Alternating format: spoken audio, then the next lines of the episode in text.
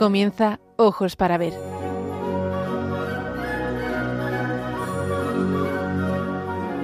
Dirigido por Andrés Jiménez con la participación de Miguel Ángel Irigaray y Santiago Arellano.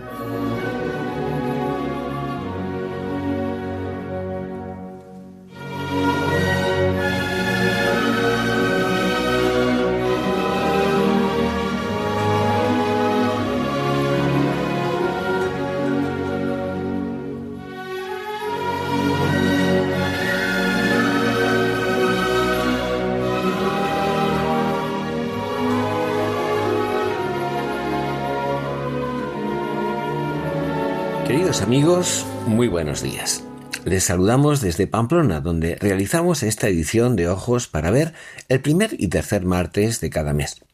Les habla Andrés Jiménez y nos acompaña Miguel Ángel Irigaray en tareas de locución y como técnico de sonido.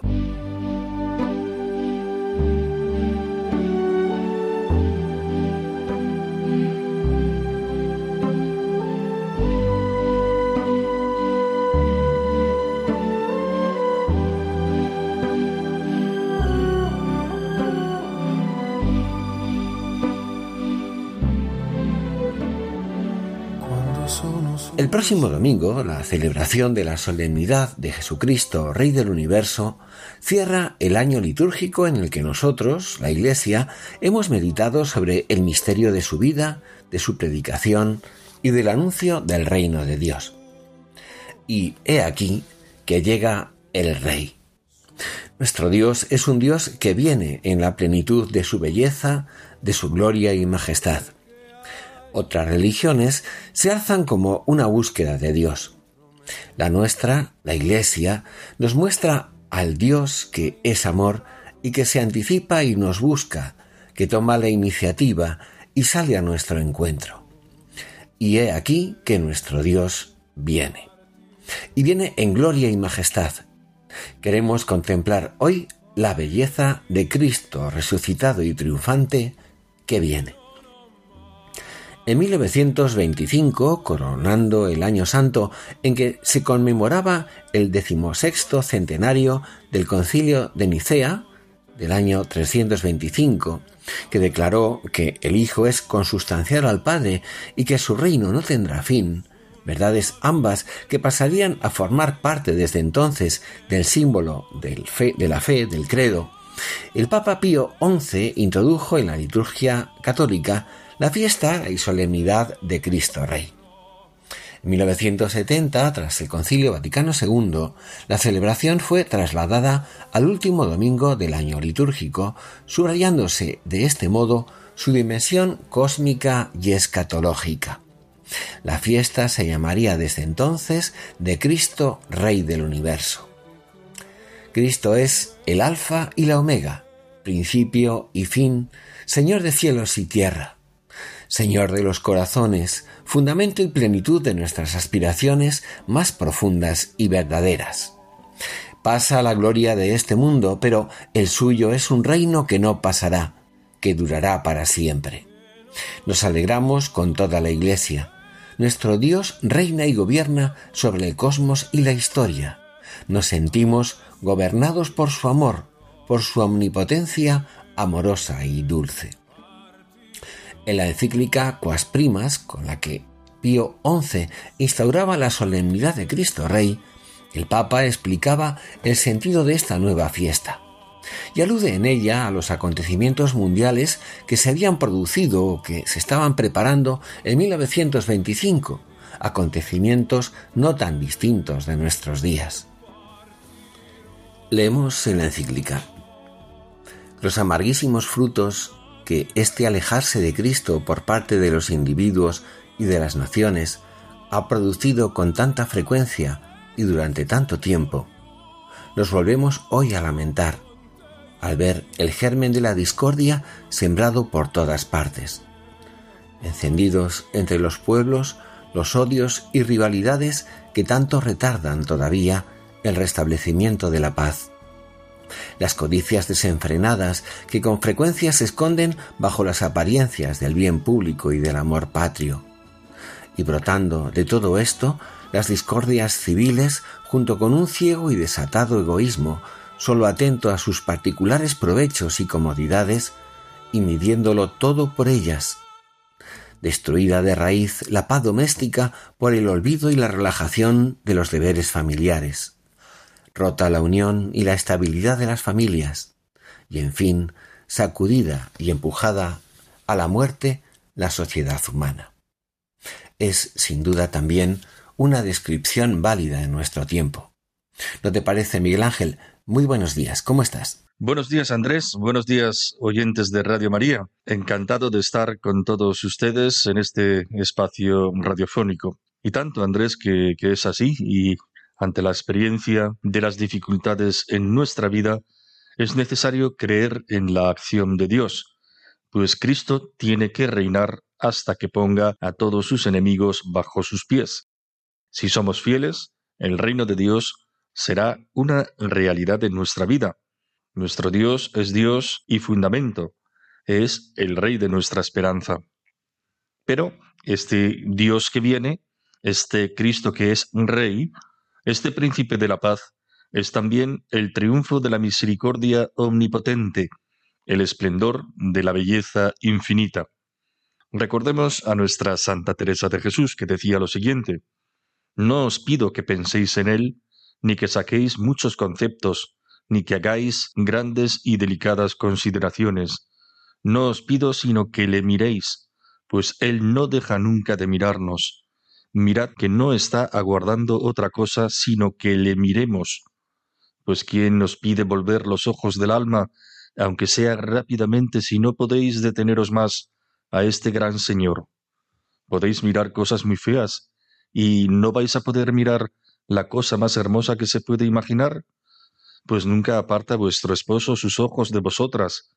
Es mucho pediros que apartando los ojos de las cosas exteriores, le miréis algunas veces a él. Mirad que no está esperando otra cosa, como dice a la esposa en los cantares, sino que le miremos. Cuando queráis le encontraréis. Desea tanto que le miremos que no quedará por él. Y es que, decimos nosotros, si le miramos, si contemplamos la belleza de Cristo nuestro Rey, no podremos sino amarle. Es imposible conocerte y no amarte, es imposible amarte y no seguirte como cantamos con la hermana Glenda. Y escribe también Santa Teresa, no hay que menester alas para ir a buscar a Dios, sino ponerse en soledad y mirarle dentro de sí.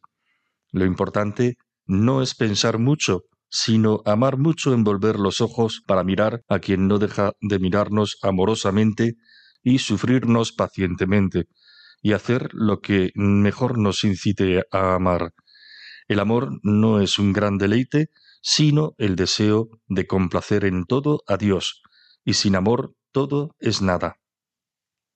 En un tiempo de convulsión como lo es el nuestro, no lo olvidemos, Teresa y sus hijas contribuyeron a regenerar la vida de la Iglesia partiendo de la reforma personal. Están escuchando Ojos para Ver con Andrés Jiménez.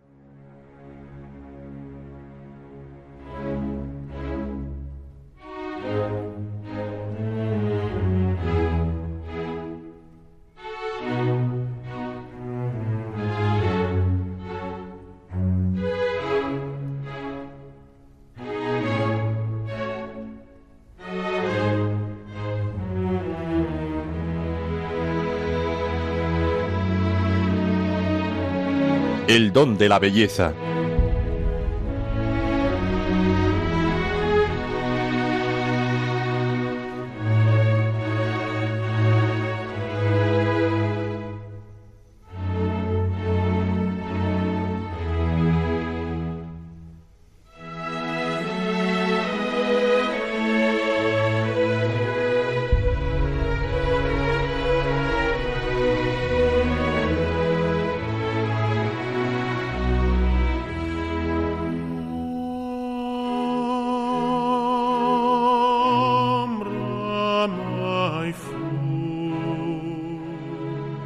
Debemos olvidar que la ley del Antiguo Testamento presentaba la prohibición de representar a Dios, invisible e inexpresable, con la ayuda de una imagen esculpida o de metal fundido, como se dice en el Deuteronomio, porque Dios trasciende infinitamente toda representación material.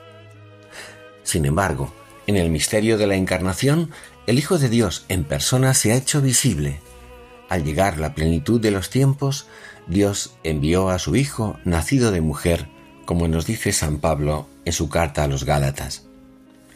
Dios se hizo hombre en Jesucristo, el cual ha pasado a ser así el punto de referencia para comprender el enigma de la existencia humana, del mundo creado y de Dios mismo. Nos situamos así pues hoy ante el rostro de Cristo, Rey del universo y de nuestros corazones. Al contemplar su belleza, experimentamos nada menos que la posibilidad de sentir, ver y tocar a Dios mismo a través de él. Esta manifestación fundamental del Dios misterio en el Verbo encarnado, en el rostro de Cristo, aparece a la vez como animación y como desafío para nosotros los cristianos, también en el plano de la creación artística. El arte, en efecto, ha podido tomar como modelo e inspiración la figura de Cristo en su humanidad para hacer visible lo invisible de Dios. Escribe San Juan Pablo II, el Hijo de Dios al hacerse hombre, ha introducido en la historia de la humanidad toda la riqueza sorprendente de la verdad y del bien, y con ella ha manifestado también una nueva dimensión de la belleza, de la que está lleno el mensaje evangélico. La Sagrada Escritura se ha convertido así en una especie de inmenso ontanar del que se han nutrido la cultura y el arte cristianos. Y por eso puede escribir también Santa Teresa. Yo solo podía pensar en Cristo como hombre. A esta causa era tan amiga de imágenes. Desventurados los que por su culpa pierden este bien. Bien parece que no aman al Señor, porque si lo amaran, holgáranse de ver su retrato, como acá da contento ver el que quien se quiere bien. Cristo. Él es la luz, nos ha liberado del poder de las tinieblas el mismo que dijo, de las tinieblas brille la luz, ha hecho brillar la luz en nuestros corazones para irradiar el conocimiento de la gloria de Dios que está en la faz de Cristo. Nos escribe Pablo en la segunda carta a los Corintios. La Iglesia, siguiendo a Pío XI, ha querido centrar la atención de todos en la imagen de Cristo, Rey Divino, tal como la representaba la Iglesia de los orígenes sentado a la derecha del Padre en las basílicas cristianas, rodeado de gloria y majestad. Es también el Pantocrátor, el Dios que gobierna sobre todo, sentado, juzga y bendice en el centro de una mandorla, un espacio ovalado que expresa la divinidad. Cristo se nos hace presente como Rey en el ábside, la cabecera y el lado oriental del templo. Este es el sentido del término orientar, y de la orientación de los antiguos templos cristianos. Porque rezar mirando a Oriente es mantener viva la esperanza en la segunda venida de Cristo. A su vez, en el lado opuesto, se representa a menudo el juicio final. Pero nuestro juez es Cristo que ha dado su vida por nosotros. Es al mismo tiempo el mejor de los abogados. Él nos juzga desde su cruz y desde las llagas de pies manos y corazón. De la cruz arranca la grandeza de Cristo para nosotros especialmente como triunfador del pecado y de la muerte, juez misericordioso y rey de vivos y muertos. Con razón en la cruz se colocó el título de rey de los judíos, pues desde ella irradia su majestad Cristo Jesús, escribía San Ambrosio. El trono de Cristo Rey es la cruz. Él reina desde la cruz. Y así, siguiendo esa intuición profunda, el Cristo románico aparece como un Cristo triunfante en la cruz. Se nos muestra totalmente vestido o por lo menos con velo hasta las rodillas. A menudo una corona real ciñe su cabeza. Los dos pies descansan con suavidad en el pedestal. Es Cristo Majestad. El Cristo Majestad es el Cristo Rey en cuyo nombre los cruzados se lanzan a recuperar Tierra Santa al grito de Cristo reina, Cristo vence, Cristo impera. Es un rey pacífico cuyo trono y cetro es la cruz, puente tendido sobre la muerte para que las almas pasen a la vida, según San Efrem. Jesucristo es Señor, posee todo poder en los cielos y en la tierra.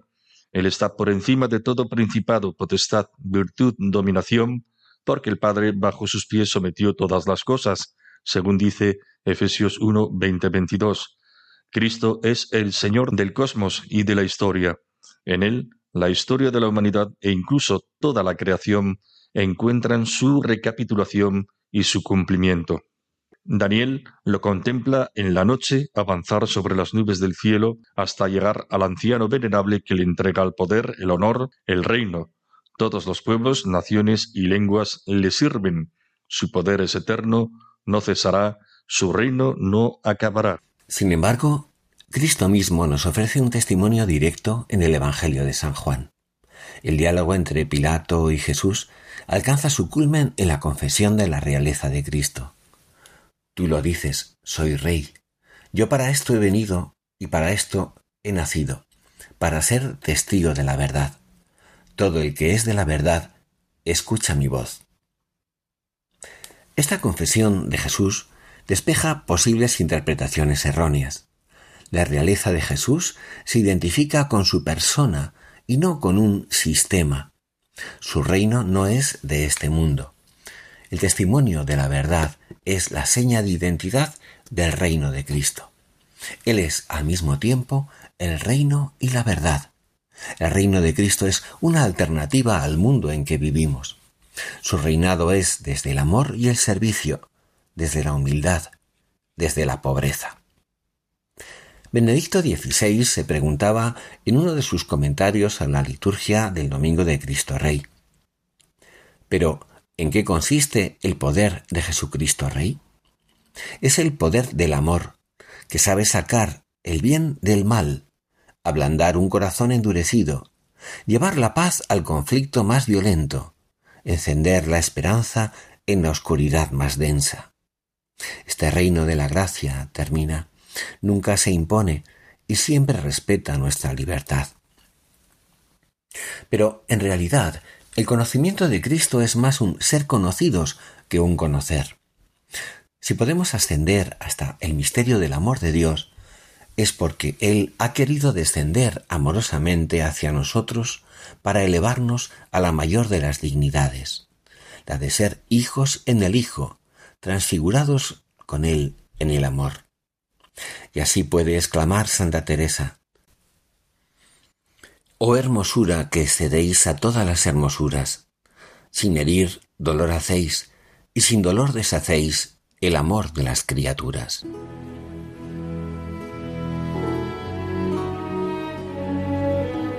Aprender a mirar. Ojos para ver. Radio María.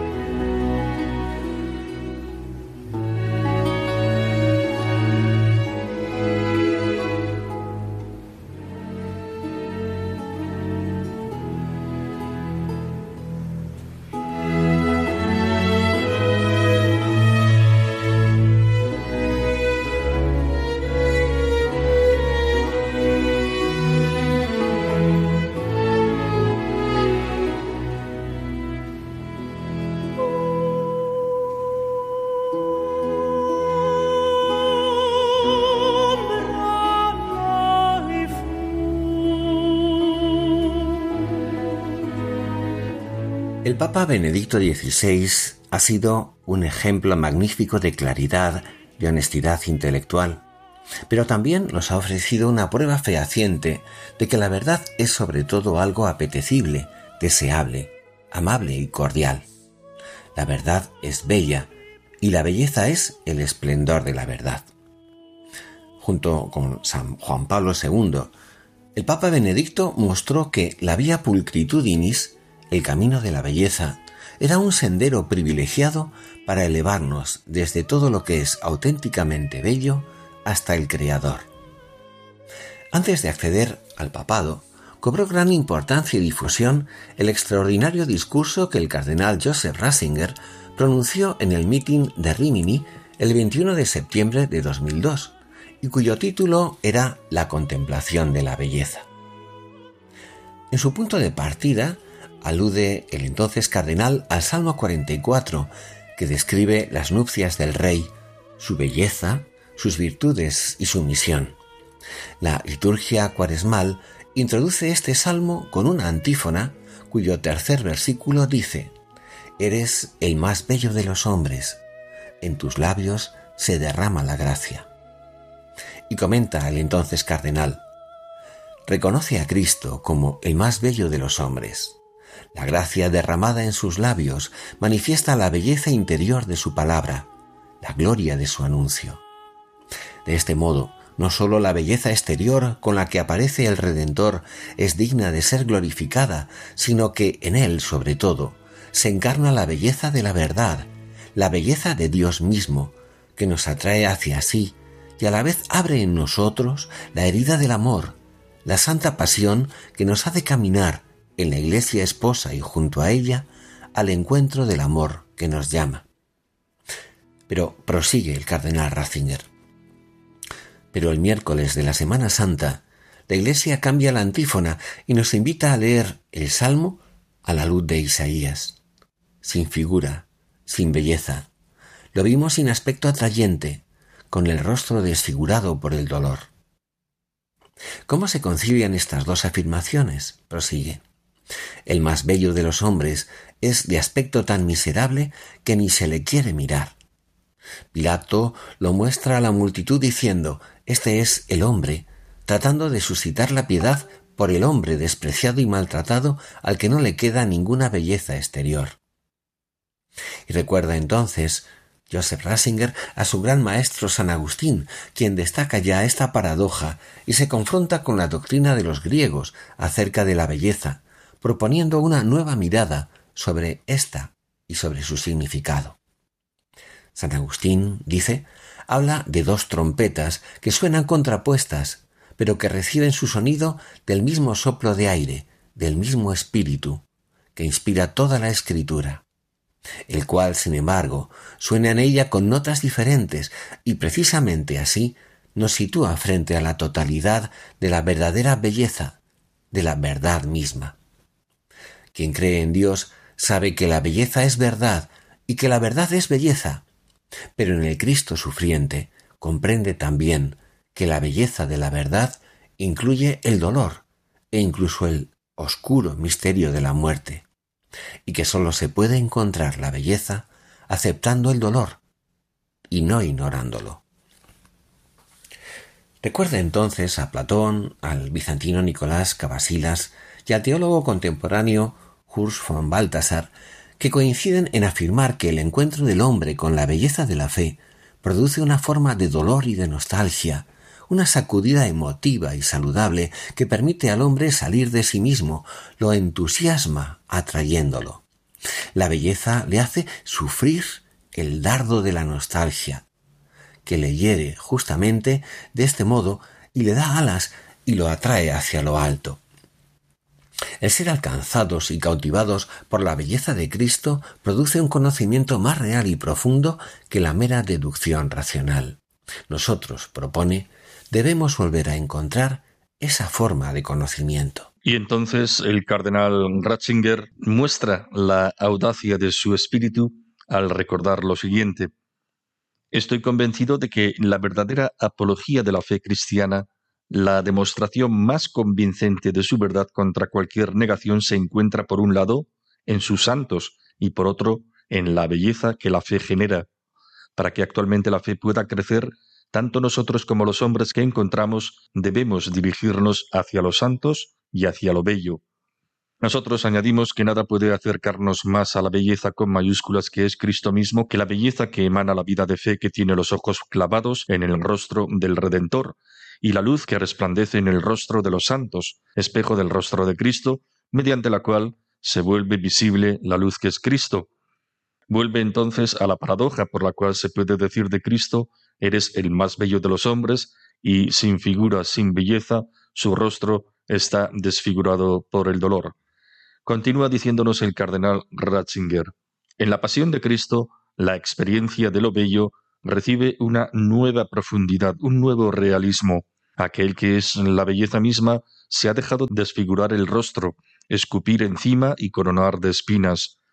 La sábana santa de Turín, recuerda oportunamente el cardenal Ratzinger, nos permite imaginar todo esto de manera conmovedora.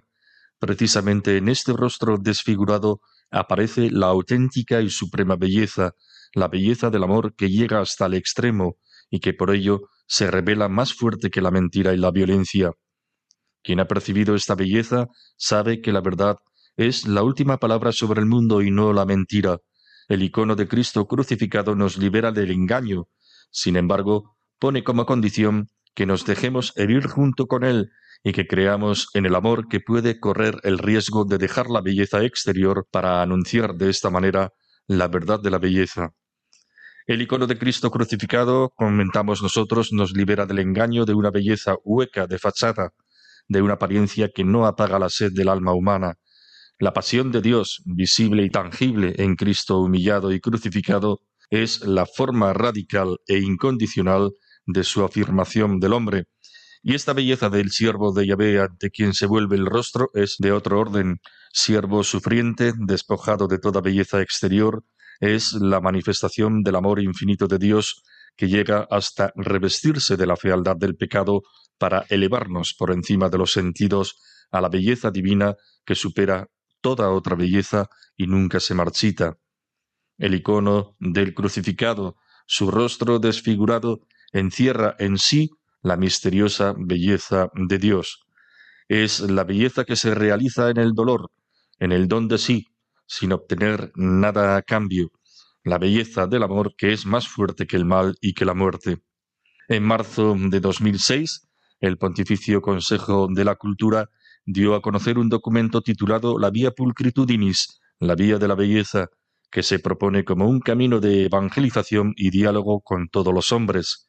En él se afirma la vida cristiana está llamada a convertirse con la fuerza de la gracia que otorga Cristo resucitado en un acontecimiento de belleza capaz de suscitar admiración, de provocar la reflexión e invitar a la conversión.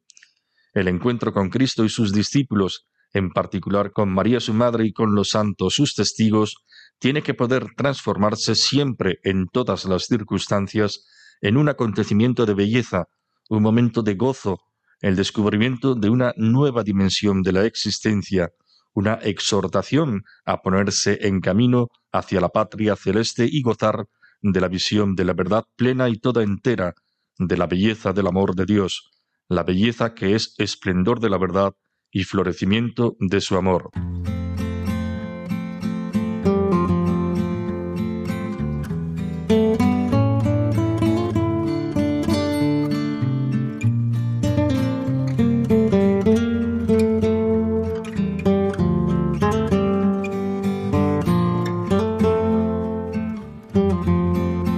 Ojos para ver, momento para la pintura.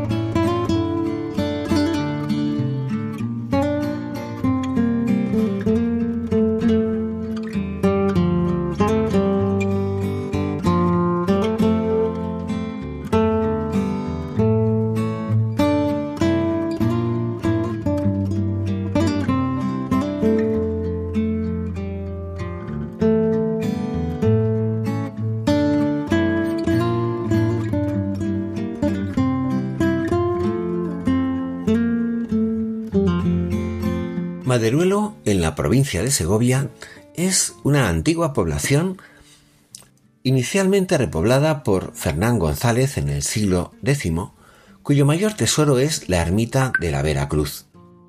Esta fue declarada monumento histórico artístico en 1924 para evitar su expolio, ya que en su interior se encontraba uno de los conjuntos pictóricos románicos más importantes de toda España en especial las magníficas pinturas de su cabecera y de su bóveda del primer cuarto del siglo XII.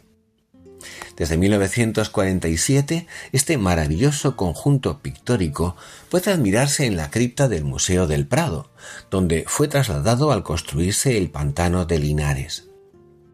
La ermita es de reducidas dimensiones y estructura muy sencilla. Una pequeña nave terminada en testero recto con arco triunfal de medio punto todo elaborado en calicanto, con algunas partes de sillería.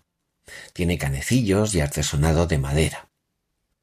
Todo induce a establecer relaciones estilísticas con el arte de Taúl y con el de la no lejana ermita de San Baudilio de Berlanga. En la época en que fueron pintados los muros de la ermita de la Veracruz, las tierras de Segovia se hallaban bajo el dominio de la reina doña Urraca de Castilla, que estaba casada con Alfonso I el Batallador, rey de Aragón, al que precisamente pertenecían Taúl y el valle del Boí. La ermita no presenta un ábside semicircular en su cabecera, ni por lo tanto bóveda de cuarto de esfera, que es el lugar habitual elegido para ubicar al dios Majestad, el Pantocrator o Majestas Domini, sentado en su trono. Por esta causa, el pintor del siglo XII que se ocupó del programa pictórico ubicó la figura monumental de Cristo en majestad en la bóveda de medio cañón del ábside.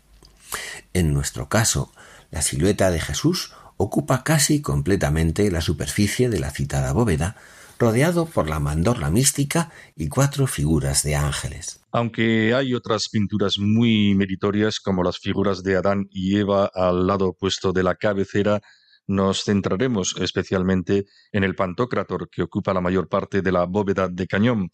Se presenta frontalmente y todo indica eternidad, plenitud, permanencia. Alrededor de la figura de Cristo se disponen las figuras en simetría, transmitiendo orden y armonía en torno al centro de este cosmos que es Cristo. La figura de Cristo es estilizada y hierática, dispuesta frontalmente, mira con ojos grandes y expresivos al espectador. Recuerda por ello a los iconos bizantinos. Los colores son planos e intensos, dominando los tonos ocres y amarillos.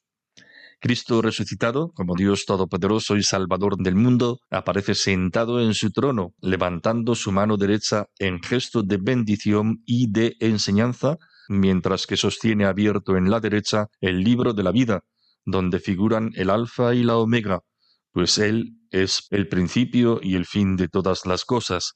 La cabeza es rodeada por un nimbo en el que se destaca la cruz, los pies desnudos, y un largo traje talar, símbolo de majestad y sabiduría, enmarcado en la mandorla o almendra mística que representa su divinidad. Cristo viste túnica azul de amplias mangas y una ancha franja bordada en el cuello. El manto es amarillo verdoso y se halla recogido sobre el hombro izquierdo.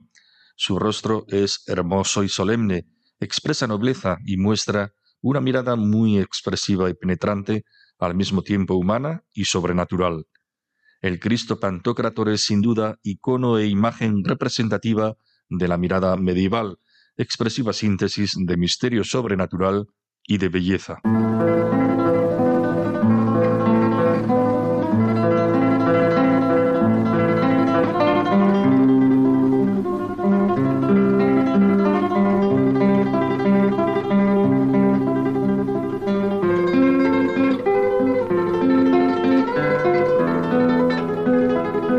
Momento para la poesía.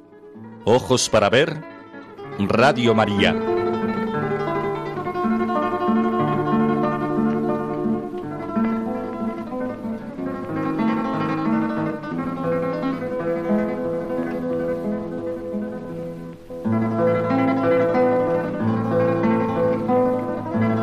La escritora alemana Gertrude von Lefort, que nació en 1876, murió ya muy longeva en 1971, es conocida por ser la autora de la novela La última del cadalso, que sirvió a Georges Bernanos para escribir el impresionante drama teatral Diálogos de Carmelitas. En 1924, un año antes de su conversión oficial del protestantismo al catolicismo, Gertrude von Lefort escribió Himnos a la Iglesia una espléndida colección de poemas que recoge el diálogo ardiente entre el alma en camino hacia la Iglesia y la propia Iglesia que le responde. En el último de los himnos de este libro, la autora evoca poéticamente la manifestación del misterio de la Iglesia al final de los tiempos, cuando Cristo resucitado aparezca como Rey en su gloria y retire los velos que cubren a su amada esposa para que todos puedan contemplar su rostro verdadero. Y entonces, a la luz de la resurrección y de la parusía, será patente para siempre la belleza del cuerpo místico de Cristo, el Cristo total. Habla la Iglesia en el poema. Pero cuando un día se inicie el gran fin de todos los misterios, cuando el escondido surja como un relámpago en las tremendas tempestades del amor desencadenado, cuando su regreso suene como tormenta por el universo y de gritos de júbilo la soterrada añoranza de su creación, cuando los globos de los astros estallen en llamas y surja de su ceniza la luz liberada, cuando se rompan los sólidos diques de la materia y se abran todas las esclusas de lo invisible, cuando los milenios vuelvan con rumor de águilas y regresen a la eternidad las escuadras de los eones, cuando se rompan los recipientes de los idiomas y se precipiten las aguas torrenciales de lo nunca dicho, cuando las almas más solitarias salgan a la luz y se manifieste lo que ninguna de sí misma sabía. Entonces el revelado levantará mi cabeza, y ante su mirada mis velos se alzarán en fuego, y yo estaré postrada, cual espejo desnudo ante la faz de los mundos, y los astros reconocerán en mí su luz glorificante, y los tiempos reconocerán en mí lo que tienen de eterno, y las almas reconocerán en mí lo que tienen de divino. Y Dios reconocerá su amor en mí, y ya no caerá sobre mi cabeza ningún velo semejante al deslumbramiento de mi juez. En él se sumergirá el mundo, y el velo se llamará gracia, y la gracia se llamará infinitud, y la infinitud se llamará bienaventuranza. Amén. La belleza de Cristo, Rey eterno y Señor universal, alcanzará con su esplendor a la Iglesia en el final de los tiempos cuando venga en gloria y majestad. Dios reconocerá su amor en mí y el velo se llamará gracia, y la gracia se llamará infinitud, y la infinitud se llamará bienaventuranza. A la luz de este himno maravilloso, estamos llamados a corregir nuestra mirada tantas veces tacaña y miope sobre el misterio de la Iglesia que es, en este caso, nuestro propio misterio. Recordamos la audaz afirmación de Benedicto XVI. La verdadera apología de la fe cristiana la demostración más convincente de su verdad contra cualquier negación se encuentra por un lado en la belleza que genera la fe y por otro en sus santos. Sí, la Iglesia, es decir, cada uno de nosotros, está llamado al esplendor de la belleza infinita que nos será revelada, cuando se rompan los sólidos diques de la materia y se abran todas las esclusas de lo invisible, cuando un día se inicie el gran fin de todos los misterios, cuando el escondido surja como un relámpago. Y entonces cada uno, tú y yo, descubriremos la belleza de nuestro pobre ser de criaturas encumbrado a la gloria del Hijo de Dios, en el cual nosotros nos descubriremos como hijos en el Hijo, cuando las almas más solitarias salgan a la luz y se manifieste lo que ninguna de sí misma sabía, entonces el revelado levantará mi cabeza y ante su mirada mis velos se alzarán en fuego.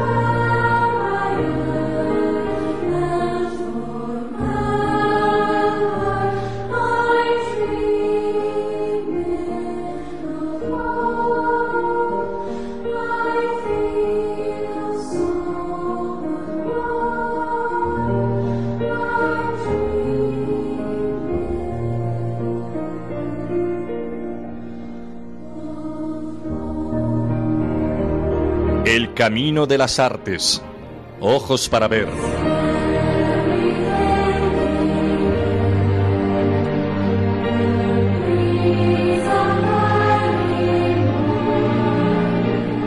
Aunque no sea la primera vez, traemos de nuevo a esta sección, El Camino de las Artes, una pieza musical maravillosa. Se trata de Jesús, Alegría de los Hombres, el título del décimo movimiento de la cantata 147 del compositor Johann Sebastian Bach. Se considera una de las piezas más destacadas de quien es, sin duda, la cumbre de la música barroca y para muchos el mayor músico de todos los tiempos. La canción fue compuesta en 1723. Está escrita para un coro de cuatro voces, tenor, soprano, contralto y bajo, y orquesta, que interpreta la melodía principal. La lección de esta cantata 147 obedece a que la letra y la música de la misma son una bellísima alabanza a Cristo, el gozo y el sol de mis ojos, como dice la letra. Esta es una confesión de fe y una oración al mismo tiempo. Y dice así, Jesús sigue siendo mi alegría, consuelo y bálsamo de mi corazón. Jesús me defiende de toda pena. Él es la fuerza de mi vida, el gozo y el sol de mis ojos, el tesoro y la delicia de mi alma. Por eso no quiero dejar ir a Jesús fuera de mi corazón y de mi mirada.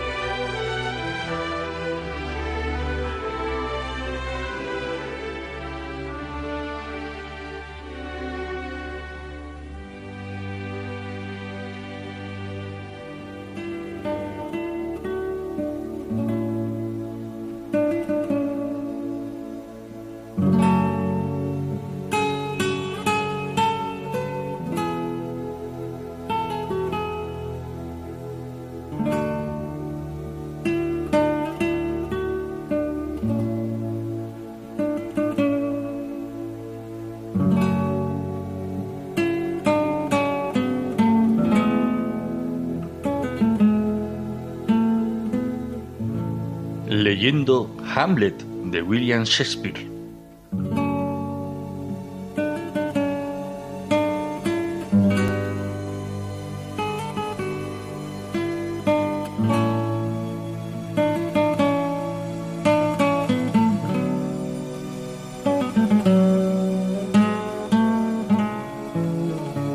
Seguimos con el comentario que nos envía nuestro querido amigo Santiago Arellano sobre la obra Hamlet de William Shakespeare. Llama la atención, nos cuenta, el pesimismo en la concepción del hombre y del mundo, incluso como creación en la tragedia Hamlet. Insisto, dice en esta idea que permite comprender el curso de los acontecimientos y hasta el desenlace. No estamos ante una visión antropológica católica, Sospecho, dice Santiago, que el pesimismo luterano deja su huella en la obra. Para Hamlet, el ser humano es malo. Está recubierto por una serie de capas aparentemente amables que ocultan la realidad. Y esa realidad es que el hombre es lobo para el hombre. En consecuencia, desconfianza. Y a la menor señal de amenaza, exterminio. Si el hombre es malo, sin que nada ni nadie lo pueda transformar, la sociedad necesariamente deja ya de ser comunidad. La sospecha sustituirá a la mutua confianza y el recurso para sobrevivir será la astucia y la violencia, ya sea del poderoso que encontrará argumentos en la razón de Estado o del que padece la injusticia que echará mano de la resistencia y del desalojo del tirano. Lo importante es el triunfo de uno, salir airoso y sobrevivir a costa de quien sea o caiga quien caiga, porque el fin justifica los medios. Un individualismo inhumano guiará el comportamiento de todos, cada uno a lo suyo, y permitidme decirlo en el fuerte refrán castellano, el que más chifle, capador. Qué fácil es decirlo, prosigue Santiago Orellano, en un espacio como este, o incluso, aunque de manera genial, en el sobrecogedor texto trágico de Shakespeare que pretendemos comentar. Lo tremendo es que concepciones negativas del ser humano explican la terrible historia del mundo moderno y contemporáneo. Es horroroso lo que acontece a lo largo del siglo XIX y más aún del XX por crueldades y guerras que se extienden a lo largo de uno y otro. Y por lo poco que llevamos del XXI, el panorama no es demasiado halagüeño. Una visión pesimista de la naturaleza humana, aunque la redima nuestro Señor Jesucristo, no la cambia. La puede salvar, pero no transformarla, se dirá. La fe sin obras no transforma ni al hombre ni al mundo. El barro cubierto por la nevada sigue siendo barro. Las consecuencias de una antropología que sostenga que el hombre es malo por naturaleza deja a todos, pero principalmente a los más débiles, sin esperanza para un aquí y una hora mejor. La afirmación contraria de que el hombre es bueno peca de ingenua y deja a cada individuo a la directriz de sus impulsos y pasiones, y aunque no aparece en la tragedia que estudiamos, harto nos ha leccionado nuestro tiempo. Tampoco aparece en la obra la mirada católica, pero es bueno recordarla. El hombre es un ser que anhela el bien, pero posee una naturaleza herida que le inclina a obrar en dirección opuesta al bien que pretende, como decía San Pablo en esa contradicción que él mismo contaba que sentía. Es posible, mediante la gracia y la educación en la virtud, obrar concordes con el bien que pretendemos, y podríamos decir, si Shakespeare hubiera tenido en cuenta una visión esperanzada del ser humano capaz del arrepentimiento, de la conversión y del perdón, está claro que no hubiera existido la tragedia que conocemos. Hamlet hubiera sido un precursor de Segismundo, capaz de perdonar a su padre Basilio y de romper el maleficio del destino de los astros.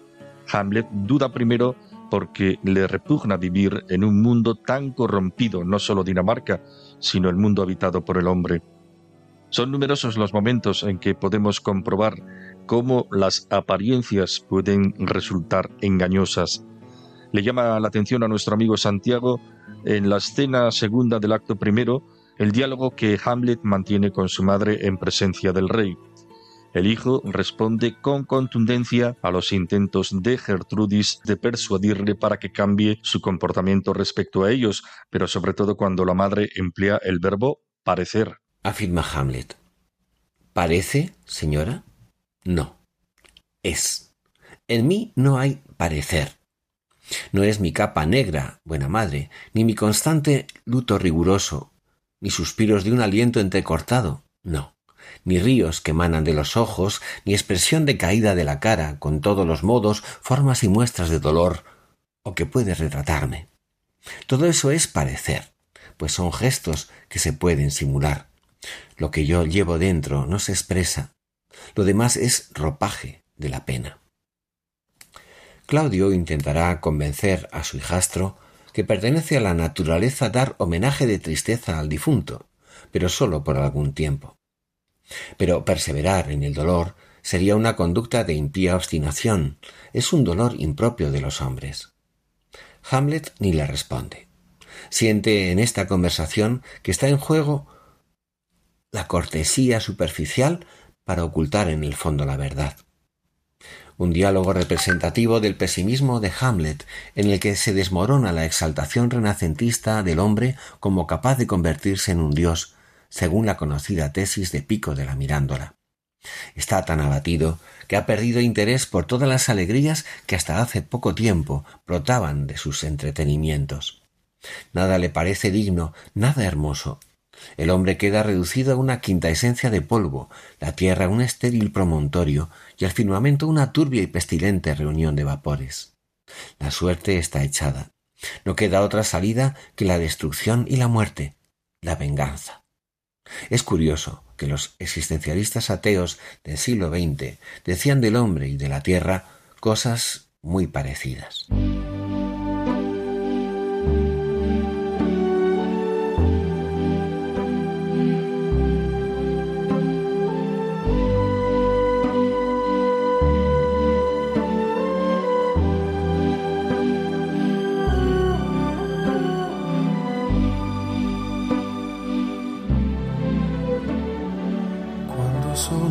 Y nos despedimos ya, queridos amigos. Hemos hablado hoy de la belleza de Cristo, Rey del universo y de nuestras vidas, que viene a nosotros triunfador sobre el pecado y sobre la muerte. En su belleza admiramos el esplendor de la divinidad, pero también la felicidad a la que aspiramos en la plenitud de la vida eterna junto a Dios, belleza infinita. Y les recordamos que pueden disponer del contenido de este programa para volver a escucharlo o para descargarlo entrando en la página web de Radio María en la sección de podcast, buscando nuestro programa Ojos para ver en la fecha de hoy, 21 de noviembre de 2023. Que tengan todos un feliz y hermoso día.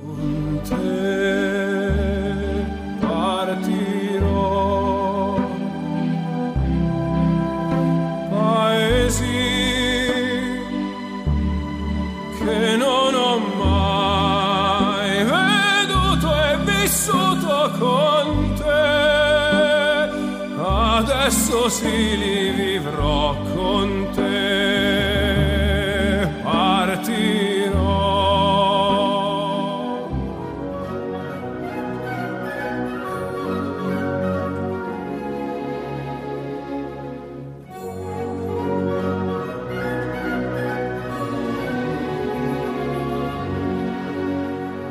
Finaliza Ojos para ver